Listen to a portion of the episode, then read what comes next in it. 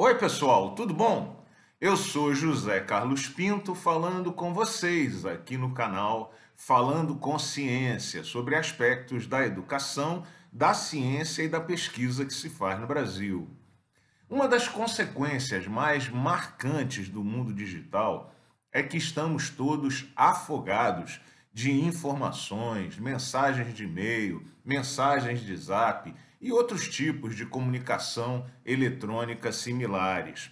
Eu, por exemplo, recebo em média mais de 200 mensagens de e-mail por dia e mais de 50 conversas por zap são iniciadas todo dia. Na prática, na grande maioria das vezes, é impossível processar toda essa informação em tempo real todo dia, o que leva ao inevitável acúmulo de mensagens e acúmulo de respostas que precisam ser enviadas. Isso não quer dizer, obviamente, que todas essas mensagens são igualmente importantes, obviamente não. Mas como saber a priori sem abrir essas mensagens? Pois é, como essa é uma experiência por que passamos todos nós, talvez seja importante você considerar algumas dicas nas comunicações que você vai estabelecer por modo eletrônico. Em primeiro lugar, nunca se esqueça, privilegie sempre o contato pessoal. Se possível, fale no fone, passe na porta do colega, bata na sala, visite o colega no laboratório. Procure sair da tela sempre que possível. Em segundo lugar, numa empresa em que trabalhei, havia a recomendação sempre para que uma mensagem que gera uma pergunta não ser respondida, e sim ser motivo para iniciar uma conversa ao vivo.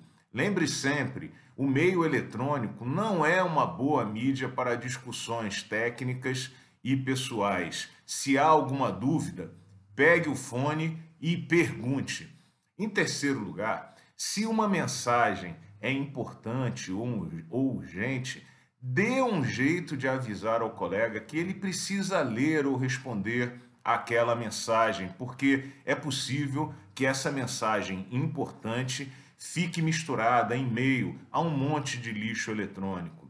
Em quarto lugar, se uma mensagem importante não foi ainda respondida, dê um jeito de reenviar a mensagem novamente para que ela volte ao topo da lista de mensagens ou, eventualmente, saia do spam. Em quinto lugar, especifique com clareza o tema da mensagem no título do envio que você está fazendo, para que seja possível para quem checa rapidamente uma lista de mensagens não respondidas identificar a importância daquela informação que você enviou. Em sexto lugar, agradeça sempre o atendimento eletrônico. Embora isso possa gerar mais lixo e mais comunicação desnecessária, o fato é que gentileza é tudo e a pessoa do outro lado precisa saber que a resposta dela foi recebida com gosto. Em sétimo lugar, copie pessoas importantes na mensagem que você está enviando, sempre que isso for cabível. Por exemplo, as secretárias, os orientadores, os colegas de projeto, porque isso aumenta a chance da comunicação ser efetivada. Uma vez mais, isso pode gerar algum lixo eletrônico adicional, mas é importante que uma mensagem relevante ou urgente atinja o objetivo da forma mais eficiente possível. Em oitavo lugar, sempre que você enviar uma mensagem importante, procure usar o e-mail institucional, porque assim fica mais fácil classificar as mensagens e também aumenta a confiabilidade daquela comunicação. E em nono lugar, mas muito importante, Lembre que uma mensagem escrita enviada por e-mail ou por zap, em geral, não tem emoção.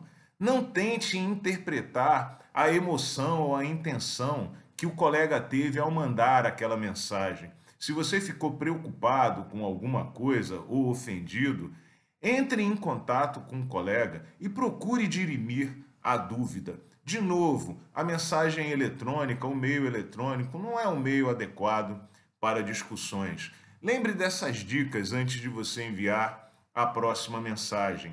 E lembre sempre, privilegie o contato da voz, privilegie sempre o olho no olho, sempre que possível. Um grande abraço e até o próximo vídeo.